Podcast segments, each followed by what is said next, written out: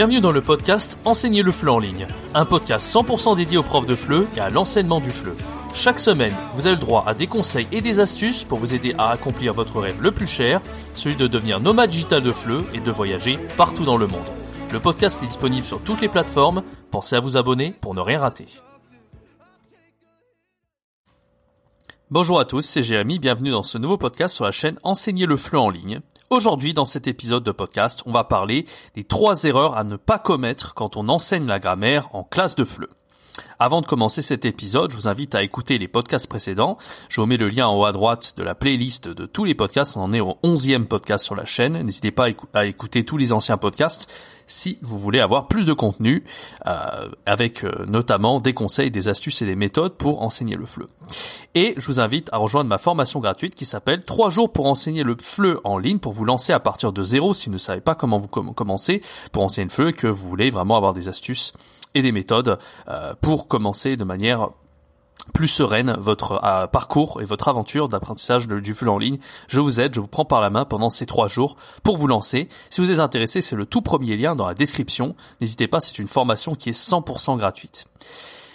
Alors, quelles sont les trois erreurs à ne pas commettre quand on enseigne la grammaire en classe de FLE Alors, j'imagine que si vous suivez ma chaîne, si vous êtes abonné depuis un moment, euh, vous avez suivi les anciennes vidéos. J'en ai souvent parlé dans les anciennes vidéos et même euh, J'en ai aussi parlé beaucoup dans mes formations, surtout ma formation.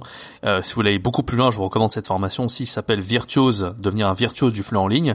On apprend à faire des cours euh, pour enseigner le FLE en ligne, avec notamment cet aspect de la grammaire, comment enseigner la grammaire, etc. Je vais essayer de donner des petites méthodes, des pistes de réflexion dans ce podcast. Mais en tout cas, si vous voulez beaucoup plus loin, je mets euh, quelques liens de vidéos dans la description. J'en ai parlé dans une ou deux, trois vidéos, et j'ai même fait, euh, je vous ai mis à disposition un extrait de la formation virtuose du FLE si vous voulez avoir plus d'idées sur comment enseigner la grammaire du FLE en ligne. N'hésitez pas à me dire aussi dans les commentaires de ce podcast si vous voulez avoir des exemples de cours, parce que je suis en train d'enregistrer des cours avec des élèves du niveau débutant intermédiaire avec qui j'enseigne pendant la semaine et je compte mettre euh, des extraits complets de cours sur cette chaîne YouTube.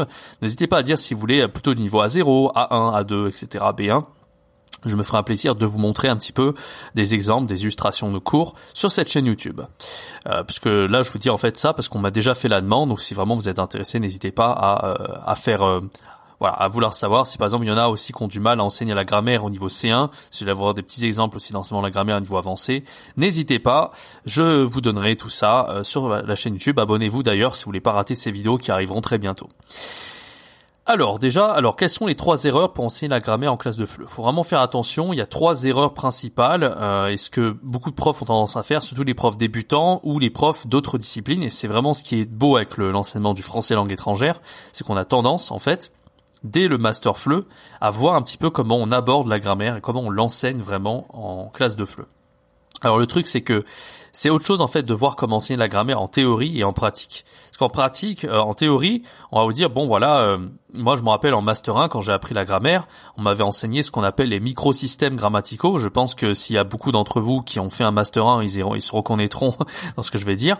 Moi j'ai suivi un master 1 et je me rappelle qu'en master 1, je retenais rien parce que je suis pas trop à l'aise avec la théorie de manière générale.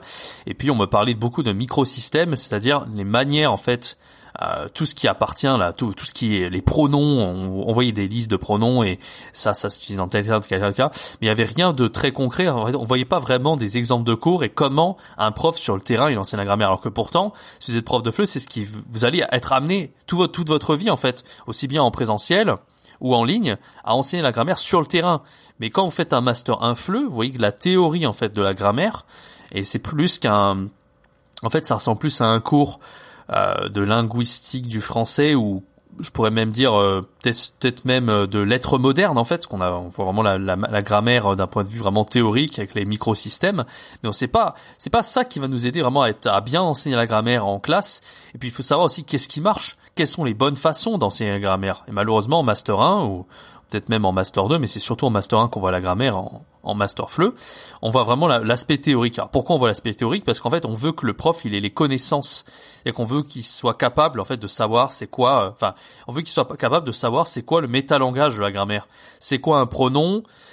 C'est quoi un complément d'objet, un COI, euh, c'est quoi euh, le subjonctif, c'est quoi, enfin voilà, on veut, on veut qu'il soit à l'aise avec tout le métalangage du français et on veut qu'il soit capable d'utiliser avec les mots de métalangage la théorie grammaticale à un apprenant. En fait, on veut que, on veut que le prof il soit capable de dire euh, bah ça, en fait, je peux te l'expliquer d'un point de vue scientifique de la langue, d'un point de vue linguistique. Si jamais on est perdu, euh, voilà. Par exemple, euh, l'apprenant il comprend pas la différence entre qui et que et ben là en tant que prof vous allez être capable grâce au microsystème d'expliquer ah bah qui et que euh, bah là ça se s'utilise différemment enfin parce que voilà le contexte voilà comment ça se passe etc d'accord? Donc ça c'est utile je dis pas que c'est pas utile. Le problème en fait c'est quand on le voit en, en master c'est beaucoup trop théorique. C'est pas ce qui va nous intéresser en fait sur le terrain c'est pas ce qui va nous aider à bien enseigner la grammaire.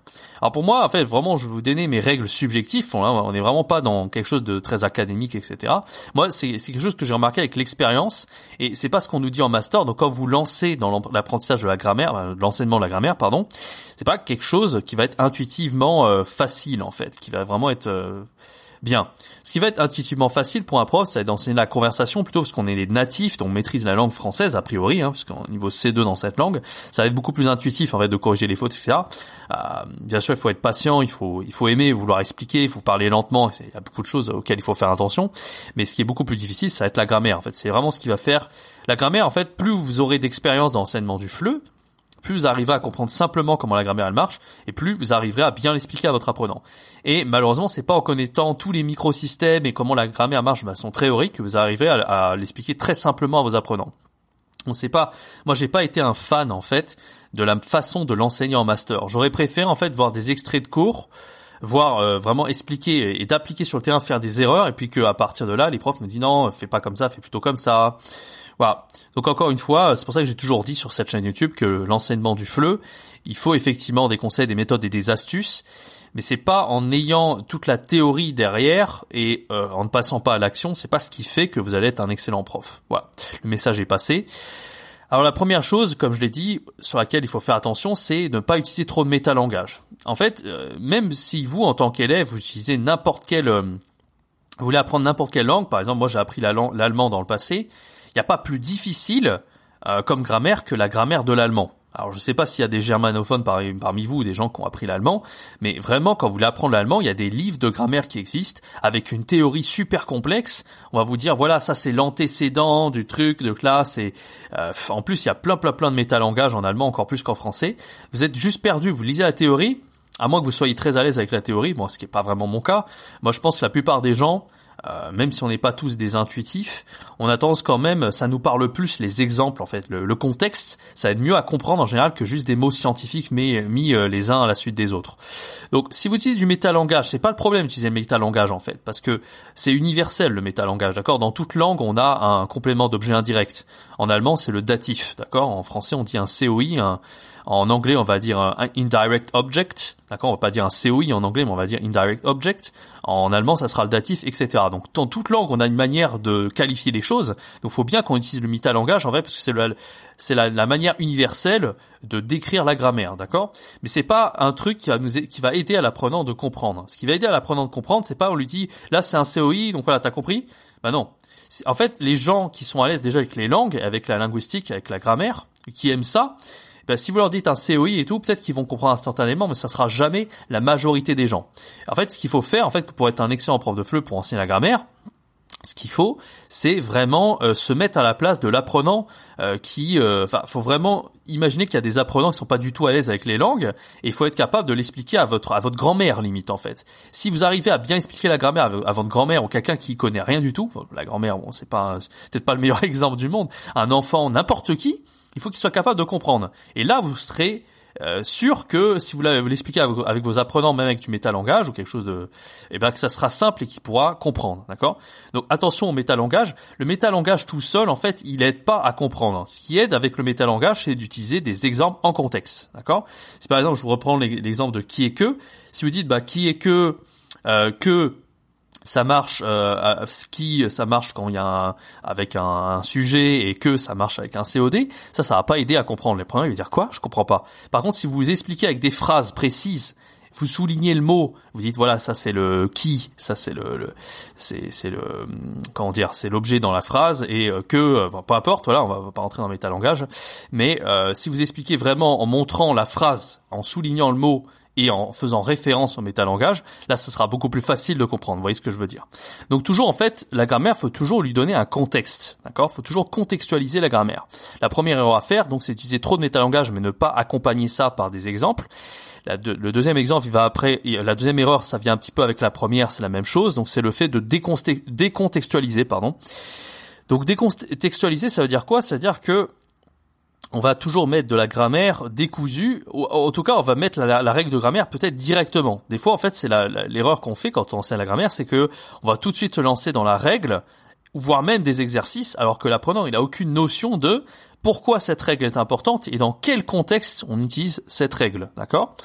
Euh, Donc, ce qui est important, en fait, c'est de le voir dans un texte. Et une fois qu'on l'a vu dans un texte, là, ou dans une compréhension orale, par exemple, là, on va pouvoir euh, et, en voir la, règle, en déduire la règle. En fait, on va partir de l'exemple, les exemples concrets, pour en, en, déduire la théorie qui va derrière, d'accord? Et à partir de la théorie, on va faire des exercices. En tout cas, c'est ce qui marche le mieux. C'est contexte, règle, et à partir de la règle, exercice. C'est ce qui marche le mieux. Parce que si vous faites la règle directement, la première dit ok, mais concrètement, euh, comme pourquoi en fait? Pourquoi tu me donnes la règle directement?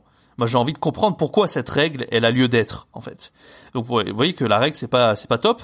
Et se des exercices directement. D'accord, j'arrive à comprendre comment on l'utilise, comment ça marche, mais quelle est la théorie derrière? C'est-à-dire pourquoi, pourquoi je veux faire plein d'exercices et utiliser cette règle? À quoi ça va me servir, en fait? Pour comprendre à quoi ça sert, il faut qu'il y ait bien un peu de théorie au début, d'accord? Donc ça, c'est le bon ordre. C'est contexte, théorie, la règle et les exercices, d'accord? Voilà un petit peu l'ordre dans lequel il faut, euh, selon moi, enseigner la grammaire.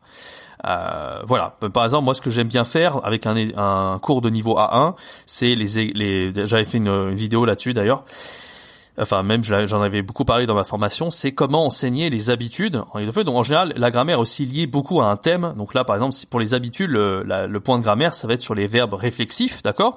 Donc ce qu'on fait, c'est qu'on a par exemple un texte, un texte avec des habitudes, donc une famille qui parle de leurs, habitudes avec les verbes, eh, les verbes réflexifs, pardon.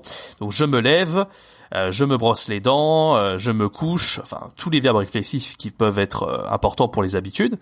Et ensuite, on va l'apprenant, il va voir ça dans un texte, vous allez souligner les verbes, il va dire ah ouais, OK, c'est ça les verbes réflexifs, d'accord. Et à partir de là, on va en déduire la règle, c'est-à-dire que le pronom réflexif, je me couche, tu te lèves, il se lève, etc., etc. D'accord? Donc là, déjà à partir du contexte, il aura compris pourquoi on utilise ça et pourquoi c'est pertinent de l'utiliser. Ensuite, il y aura la règle et après, il y aura les exercices. Il faudra qu'il soit capable de l'utiliser dans toutes les situations. D'accord? Les exercices, ils sont là vraiment pour aider l'apprenant à euh, ancrer ça dans sa dans sa petite tête, j'ai envie de dire, ancrer ça dans sa pas dans sa mémoire en fait, mais pour ancrer euh, pour créer pour graver ça dans le marbre dans sa tête, d'accord? Et euh, pour pas qu'il oublie parce qu'en fait c'est pas le tout de voir dans un texte et le voir euh, dans la règle en fait. S'il fait pas les exercices derrière il arrivera pas euh, bah il, il, oubliera en fait. Il, il déjà il, ouais il aura oubliera la règle il saura pas s'en servir. Donc voilà pourquoi c'est important de faire plein d'exercices. Alors moi je vous recommande, je recommande en fait pour que ça soit un maximum ludique parce que la grammaire il faut que ça soit un maximum ludique en classe. Si simplement vous vous contentez juste euh, bah de voir une règle de grammaire et de se dire ok c'est bon c'est peut-être pas top. Donc le mieux en fait c'est de voir la grammaire en fait de façon très ludique les exercices, les donner en devoir à la maison. Et en classe, c'est de faire des exercices ludiques, c'est-à-dire faire par exemple des learning apps. Moi, j'avais fait une vidéo là-dessus. D'ailleurs, je vous mets encore le lien dans la description. Donc, euh, moi, c'est ce que je fais en. Je vois dans le contexte, après je vois la, la règle, et après j'ai le temps de faire des learning apps. Tout ça en une heure, d'accord? Et après tous les exercices un peu chiants, un peu structuraux, c'est pas forcément chiant en fait parce que l'apprenant il est actif, il participe, d'accord? Mais euh, si on vous en fait un ou deux, ça va. Mais si vous faites une batterie d'exercices, 5 six exercices, dans l'heure, c'est pas ce qui apporte une énorme valeur à l'apprenant en fait. Enfin, ça lui apporte de la valeur, mais c'est quelque chose qui peut faire en autonomie les exercices. Une fois que vous l'avez vu, il a compris. la classe c'est pour comprendre en fait ce qui se passe. Et après tous les exercices, c'est vraiment à l'apprenant de les faire. Alors c'est bien d'en faire quelques-uns avec lui parce que l'apprenant il a peut-être pas toujours la discipline de bien le faire, de faire les choses du, de la bonne façon, de reprendre la règle à côté, de vraiment s'entraîner à faire tous les exercices, tous les devoirs que vous pouvez lui donner, d'accord? C'est toujours bien de faire un ou deux exercices structuraux rapidement, quoi, 5-10 minutes, mais je vous conseille pas de faire 50 euh, minutes d'exercices structuraux en classe. je vous recommande plutôt de faire des learning apps, par exemple, j'en avais fait une vidéo, n'hésitez pas à aller voir cette euh, vidéo dans la description. Voilà, je crois que j'ai parlé un petit peu des règles, euh, des euh, et aussi euh, donc voilà, j'ai parlé un petit peu des erreurs à ne pas faire, des solutions par rapport à ces erreurs quand on enseigne la grammaire. J'espère en tout cas que ça vous a donné quelques règles pour des bah, des façons d'enseigner la grammaire. N'hésitez pas à dire dans les commentaires si vous, comment vous vous vous, appris, vous appréhendez le fait d'enseigner la, grammaire en classe de FLE. Si vous avez d'autres façons d'enseigner la grammaire, je me ferai un plaisir donc de vous lire et de répondre à tous vos commentaires par rapport à ça. Encore une fois, donc là, ça reste toujours de la théorie. J'en ai beaucoup parlé sur ma chaîne aussi, mais je vais commencer à vous montrer des exemples de cours à partir du niveau débutant, peut-être même niveau intermédiaire et avancé, pour voir un petit peu en fonction des niveaux. Peut-être n'hésitez pas aussi à me dire dans les commentaires si ça vous intéresserait de faire un, un futur podcast, pardon, de comment on enseigne la grammaire en fonction des niveaux, parce qu'on va pas du tout enseigner la grammaire de la même façon au niveau A0, A1, euh, intermédiaire et avancé. Ce sera pas du tout la même façon. Bien sûr, moi, je vous montrerai des exemples de cours, mais j'aimerais aussi aborder ça d'un point de vue euh, théorique, comme on vient de le faire dans un futur podcast ou d'une prochaine vidéo. N'hésitez pas à dire dans les commentaires si vous êtes intéressé. Merci d'avoir écouté ce podcast.